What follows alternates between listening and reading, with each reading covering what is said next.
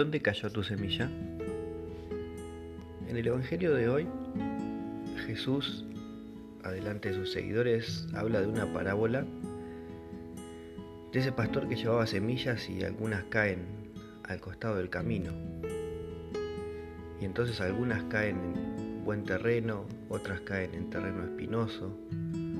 otras caen en terreno pedregoso y algunas crecen rápidamente pero sin raíz y mueren secas al sol. Otras no crecen por las dificultades que presenta el terreno. Y finalmente la que crece y da mejor fruto es aquella que crece en un terreno espinoso,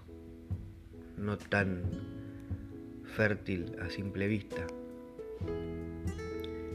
Entonces, hoy lo que nos tenemos que preguntar es en qué lugar está nuestra fe, en qué lugar la hemos cultivado, si hemos tenido durante nuestra vida una fe de, domingo, una fe de ir a celebrar una misa una vez por semana, casi como una obligación, o si hemos tenido una fe tal vez por otro lado en la cual no asistamos tanto a misa como queremos, no tengamos ese tiempo, pero escuchemos la palabra del Señor todos los días a través de un mensaje, a través de una lectura por internet, a través de una misa radial, o simplemente tomando los evangelios y dedicándole 20 minutos, media hora a leer un pasaje de la Biblia y meditarlo. Nuestra fe puede crecer de diferentes formas. Lo importante es que sepamos echar raíces,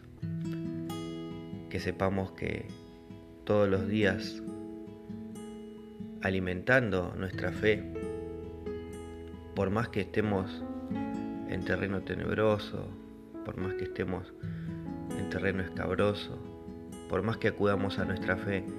en un momento que no sea el mejor de nuestras vidas, nuestro Señor Jesucristo siempre va a estar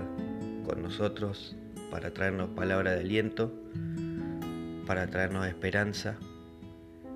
Así que pidamos al Espíritu Santo que hoy haga un poquito más fuerte nuestra fe y que nos colme de sus bendiciones para que podamos ser todos los días un fruto firme, creciente y podamos llevar también la buena nueva a todos los que nos rodean. El Señor te bendiga y te proteja, haga resplandecer su rostro sobre vos y te conceda su favor.